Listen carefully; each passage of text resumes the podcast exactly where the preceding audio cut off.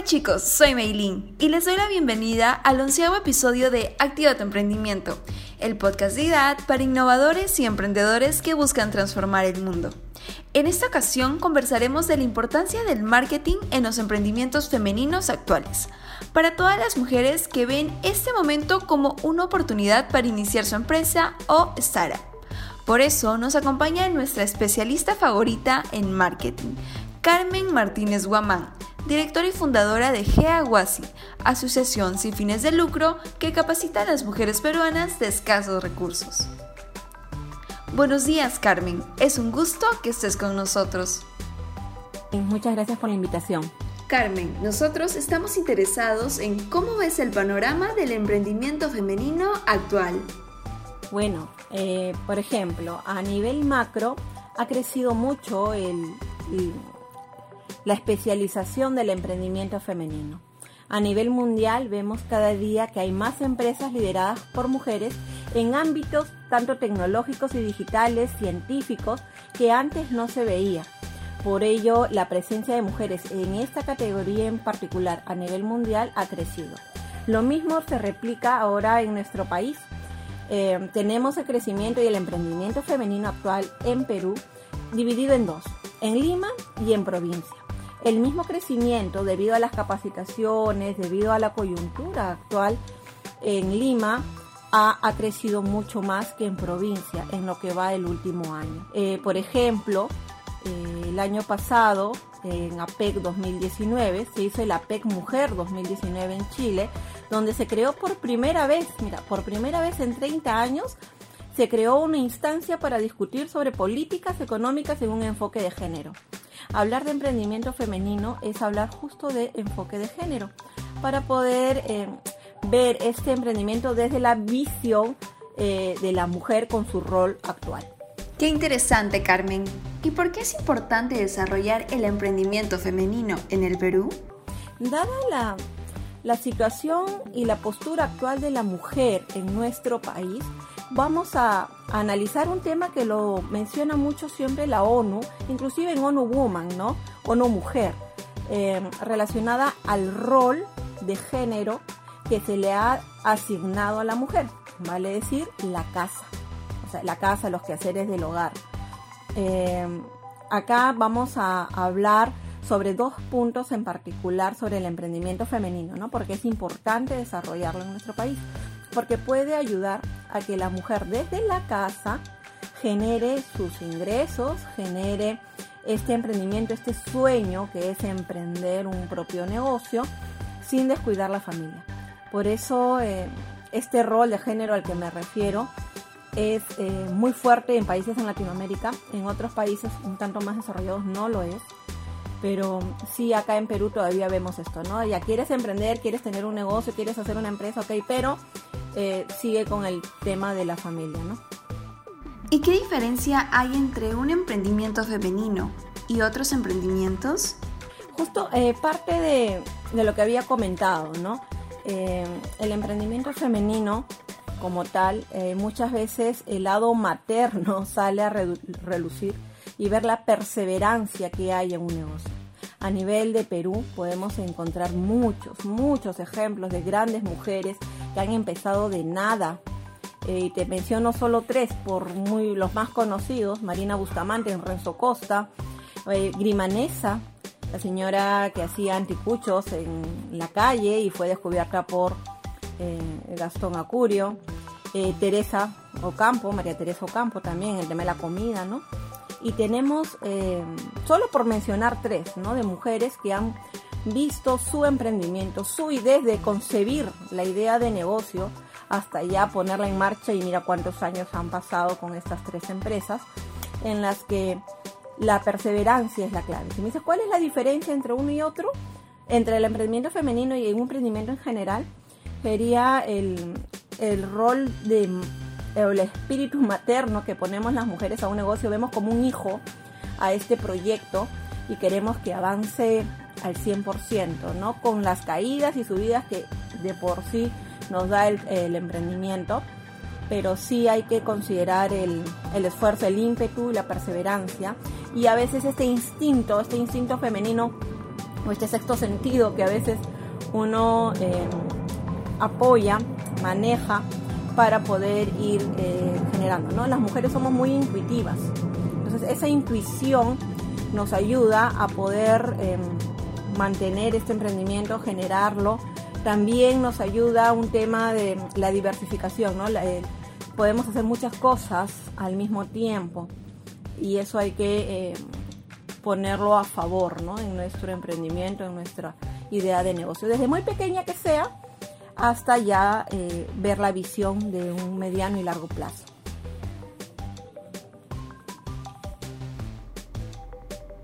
Entendemos, Carmen. Ahora, debido al estado de emergencia, nos hemos adaptado a las nuevas tecnologías. Entonces, ¿cómo esta época de transición afecta a las mujeres emprendedoras? Eh, sí, bueno, te cuento, Maylin. Eh, hay estudios y voy a, citar un poco la fuente porque es una fuente muy importante de Ipsos Apoyo como una empresa consultora de mercado. Tiene una foto exacta de cómo ha variado el comportamiento del consumidor antes y después de la cuarentena. Antes las compras se hacían mucho eh, en los puntos de venta, ¿no? Llámese tiendas, tiendas, supermercados, mercados, y la compra digital era una estaba en el puesto número 4 exactamente. Después de la cuarentena, estas compras a través de tecnologías, a través de redes sociales, a través del e-commerce, ha variado de un cuarto puesto a un primer puesto. De una en sentido de preferencia, ¿no? Esta fue una encuesta de opinión COVID que se realizó a 1015 personas mayores de 18 años a nivel nacional urbano en la quincena de junio. Fue una encuesta Em, donde pudimos ver que la, dada la coyuntura, la digitalización, la forma de comprar, todos los hábitos han cambiado. Por lo tanto, nuestras, el uso adecuado de las tecnologías no nos puede hacer ajeno. A veces, y esto eh, parte, Maylin, al inicio, cuando les contaba, ¿no? A nivel macro, eh, las empresas de tecnología eh, ciencia y digital ha crecido mucho con la presencia de mujeres en esta categoría.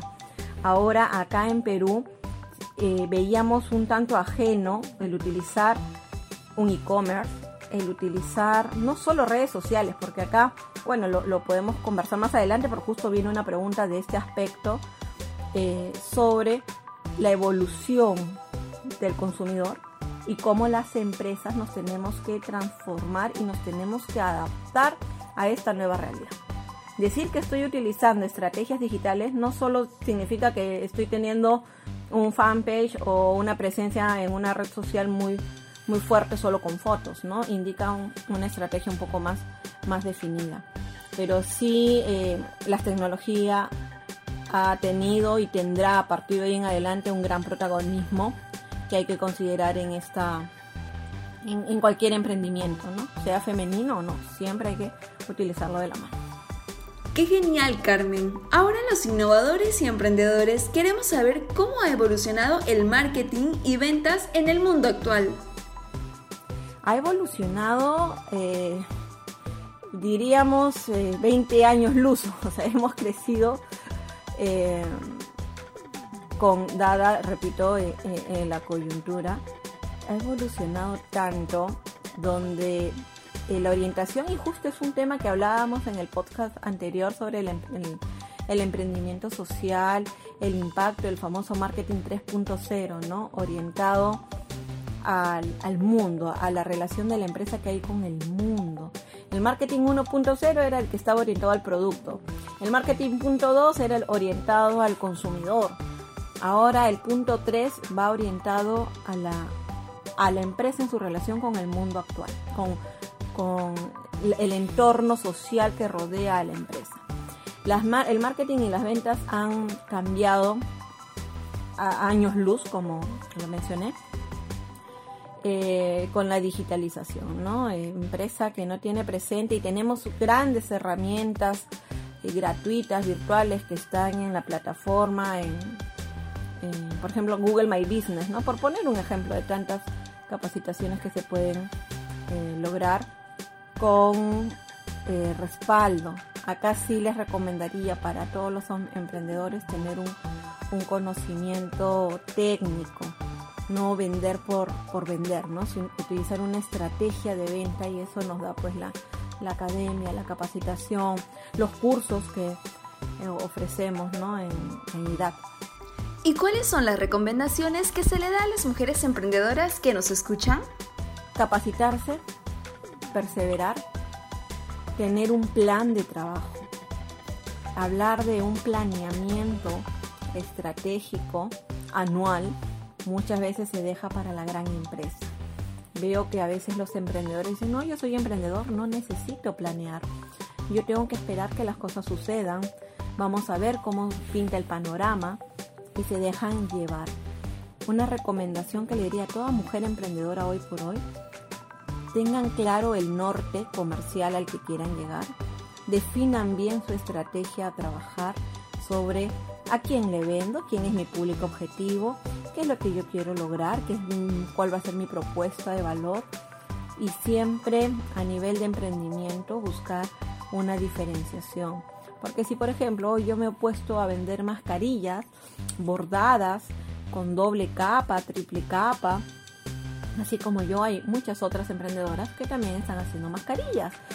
Mm, entonces, ¿qué, va a tener de especial mi mascarilla que me va a hacer eh, realmente diferente para que el cliente me compre? Y todo eso es parte de un planeamiento, no es parte de una estructura. Para resumir esta recomendación diría planeamiento y perseverancia de la mano. Ahora, Carmen, debido a la coyuntura, ¿cómo ha evolucionado el consumidor tradicional a este nuevo consumidor digital? Uy, acá muy buena pregunta, Melín. Acá el consumidor, hemos, ¿no? Todos somos consumidores, eh, hemos evolucionado en dos aspectos puntuales. Hemos evolucionado desde la forma de consumir, o sea, la forma de adquirir. Recordemos que el consumidor tradicional y los peruanos en sí, comparado con el consumidor tradicional de la región, somos muy organolépticos. ¿Qué significa organoléptico? Significa que nos gusta tocar, oler, sentir. Voy al mercado y quiero escoger la mejor fruta para la lonchera de mis hijas. Entonces me gusta ver cada manzana, cada fruta. Si hoy lo veo a un consumidor digital, y ahí viene también un tema de generación, un tema generacional, ¿no? De, aspectos y exigencias y factores de, de comportamiento de compra del consumidor, pues yo sé que digitalmente no voy a poder elegir la manzana más jugosa o que huela más o que pese más o que sea más gordita. Lo que voy a poder es simplemente guiarme de la foto. Ahora, acá hay que hacer también otro paréntesis con el segundo punto que menciono. Eh, a veces la desconfianza en decir o en pensar antes, ¿no? Era, ok, y si no llega lo que yo pido, y si no es como está en la foto, y si me estafan, y si el producto no llega, esta desconfianza generó que a nivel digital nosotros estemos en el cuarto puesto hasta el año pasado en transformación digital. En nuestras compras, mientras en otros países ya las compras en bodegas eran a través de un carrito de compras virtual que lo podía hacer por, por la tienda virtual de la bodega, eh, porque se confiaba en que lo que yo pido tal cual llegue a mis manos de manera presencial. Eh, este cambio, este último punto, generó esta desconfianza del consumidor, generó que el crecimiento digital sea un poco más lento, hasta hace tres años. De ahí empezó a subir este crecimiento, esta transformación del consumidor digital, un poco ya más confiado, con mayor expectativa, con mayor exigencia. Y ya no exigencia solo en el producto que va a recibir, sino en el tiempo de entrega, en las formas de pago, en la calidad del producto que estoy viendo, que llegue en las mismas medidas, tamaños y dimensiones que es lo que estoy viendo. Por ello, y ahora, eso es hasta hace la evolución que veníamos venido evolución, hemos venido cambiando en los últimos tres años. En los últimos tres meses, ¿qué ha pasado? Con toda la situación eh, de salud, de salubridad, los controles, los protocolos sanitarios y de seguridad para el envío, para la recepción. Muchos de los emprendedores que nos están escuchando de repente manejan el sistema, no tengo mis fotos en mi fanpage o en mi, Instagram o en mi WhatsApp Business. Manejo estas tres plataformas muy bien. Ojo, sin necesidad de repente de llegar a una tienda virtual. Que si no, una tienda virtual de repente viene ya en un mediano plazo. A un corto plazo utilizo mis redes sociales como vitrina. Y que está bien. De ahí lo linkeo, lo converso con el cliente, paso el famoso inbox, ¿no? El famoso mándame un WhatsApp y ya lo pasé de, la red. Estoy hablando un poco del embudo digital, ¿no? El famoso funnel que nos ayuda a, a ver desde, la, desde el visitante a mi página hasta el comprador en sí.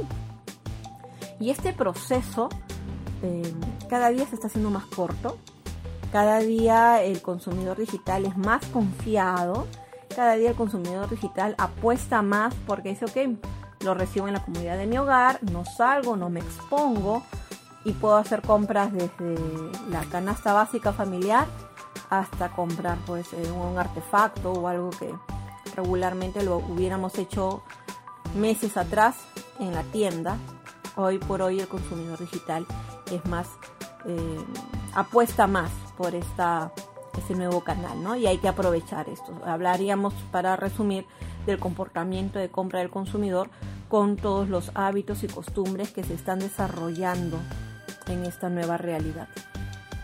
¿Y cuáles son los beneficios e importancia del marketing digital en un emprendimiento femenino? El marketing como tal, con la estrategia digital que yo pueda implementar, me va a ayudar porque muchas veces eh, el emprendimiento femenino como tal ha visto se ha visto ajeno a la transformación digital. acá habían dos, barreras. El emprendimiento femenino, eh, que decía, ok, vamos a poner un, para hacerlo con un ejemplo para todos los emprendedores, emprendedoras que nos están escuchando, eh, decían, ok, ya yo vendo chocotejas, yo hago blusas, yo lo produzco, yo eh, lo vendo a mis familiares y amistades. Y acá tenemos en el tema digital tres círculos que hay que ir venciendo. Porque al inicio yo tengo primero, eh, le vendo a mi familia, después a mis amigos y después a gente que no conozco. Cuando en mi emprendimiento, a través de mis redes sociales, ya le llego a vender llego a contactar con personas que no conozco, quiere decir que mi estrategia digital está funcionando. Sea con pauta en inversión, ¿no? Sea que una campaña, eh, pago, invierto una pauta digital o que de repente pueda crecer orgánicamente con mi, una buena estrategia, un buen marketing de contenidos que le pueda dar a mi campaña. Eso es lo que recomiendo en sí, haciendo un, otro pequeño paréntesis acá, Maylin, si me permite hablar siempre del marketing de contenidos. Esa es la, la reina, el rey por excelencia, para poder llegar a más personas, para poder tener este beneficio, ¿no? Importancia de, de la estrategia digital dentro del emprendimiento es eh, dar contenidos a mi a, cualquiera ¿no? A mi muro, a mi Facebook, a mi Instagram, para que para lograr tener más seguidores. Eh, estos tres círculos que en los que hablaba de los que hablaba son o están relacionados pues a familia, primera instancia, segunda instancia, amigos, tercera instancia, a gente que no conozco y cuando llego a esa tercera instancia es que ya empiezo a, ver los frutos, ¿no? Por eso digo, sí es muy importante y necesario, ¿no? Antes decían, no, yo solamente vendo, acá hay que considerar también otras dos cosas, el online y el offline. O sea, el offline el, el offline sirve para trabajar con en el, en el cara a cara, ¿no? En el, en el punto de venta y el online todo lo que estamos hablando en este momento. ¿Y por qué debería implementarlo en mi negocio? Porque es una herramienta que me va a ayudar a conocer la tendencia del mercado, me va a ayudar a conocer más el perfil de mi cliente, Recuerden que las vamos a hablar de, de menos a más, ¿no? Vamos a hablar desde una red social que me permite, esta, me da estadística, me va a dar cómo va el movimiento, en qué horario tengo mayor rotación, hay mayor tráfico, de acuerdo a la red social, en lo más pequeño, ¿no? Donde todos empezamos, hasta ir viendo un posicionamiento SEO y SEM para que busquen mi marca y salga como primera opción en el motor de búsqueda desde poder tener en algún momento también mi página web. Yo apuesto en el tema de emprendimiento en general, eh, ir de menos a más, viendo los resultados. De repente al inicio, y esto lo veo siempre con muchas emprendedoras, me dicen, Carmen, quiero vender, tengo un buen producto, pero no tengo ni la más mínima idea de cómo venderlo. No solamente es tomarle foto y subirlo a, la red social, sino es em, ver quiénes son los que realmente van a vender y siempre trasladarlo, ¿no? Del on al off. Por eso es muy, muy importante implementar en mi negocio una estrategia digital que vaya de la mano con mi capacidad de atención y de producción. Si sé que es un producto bueno, que va, voy a vender, que voy a pasar esas tres barreras que habíamos hablado, ¿no? De familia, amigos y se consideran las barreras las tres F para que lo podamos recordar, chicos. Es están por sus términos en inglés. F de familia, family, la F de friends o de amigos y la otra F de F de fans o de eh, ya gente que no conozco, ¿no? Gente que eh, por ejemplo el amigo del amigo o ya le llegó la publicidad si es que empiezo a pagar pauta digital. Así que yo sí recomiendo evaluar una estrategia digital, así como lo recomendé en la pregunta anterior que me, que me hiciste, Mailing, sobre una recomendación en general para el tema del emprendedor, para las emprendedoras es que es planear y perseverar. Y dentro de esa planeación que habíamos hablado, ver eh, que esta estrategia digital que voy a implementar vaya de la mano con eh, los resultados y mi capacidad instalada de atención y de producción. ¿No? Por eso eso es en general, ya para cerrar la pregunta eh, de, muchos emprendedores, ¿no? Muchos dicen, ok, ya tengo mi producto, yo sé producirlo, sé hacer estas, eh, ejemplo, ¿no? Estas chocotejas, estas mascarillas, esta ropa, este tejido, esta chalina, yo lo sé hacer. Y ojo que también otra característica, Meilín, del emprendimiento femenino es que hay mucha manualidad de por medio. Ponemos alma, corazón y vida en un proyecto, en un tema artesano, en un tema de, de algo que yo puedo transformar con mis manos. Entonces, al momento de difundirlo, al momento de venderlo, ¿no? De ver la aceptación, lo vemos como lo había mencionado, como, como un hijo, ¿no? Que, queremos que corra, que, que, se venda, que, tenga la mayor aceptación posible. Y eso hoy en día en redes sociales me da esta facilidad, ¿no? De, de venderle al mundo, que es lo que queremos. Gracias Carmen por toda la información brindada, pues será de gran ayuda para todos nuestros innovadores y emprendedores. Gracias a ti por la invitación, Maylin. Espero que esa información aporte a los conocimientos de todos los innovadores y los emprendedores. Y es así como cerramos el onceavo episodio de nuestro podcast Activa tu emprendimiento. Atentos a nuestros siguientes temas para que sigan activando su potencial. Los invito a visitar nuestra web idad.edu.pe para que conozcan más sobre nuestra carrera de marketing. Nos encontramos en el siguiente podcast. Cuídense.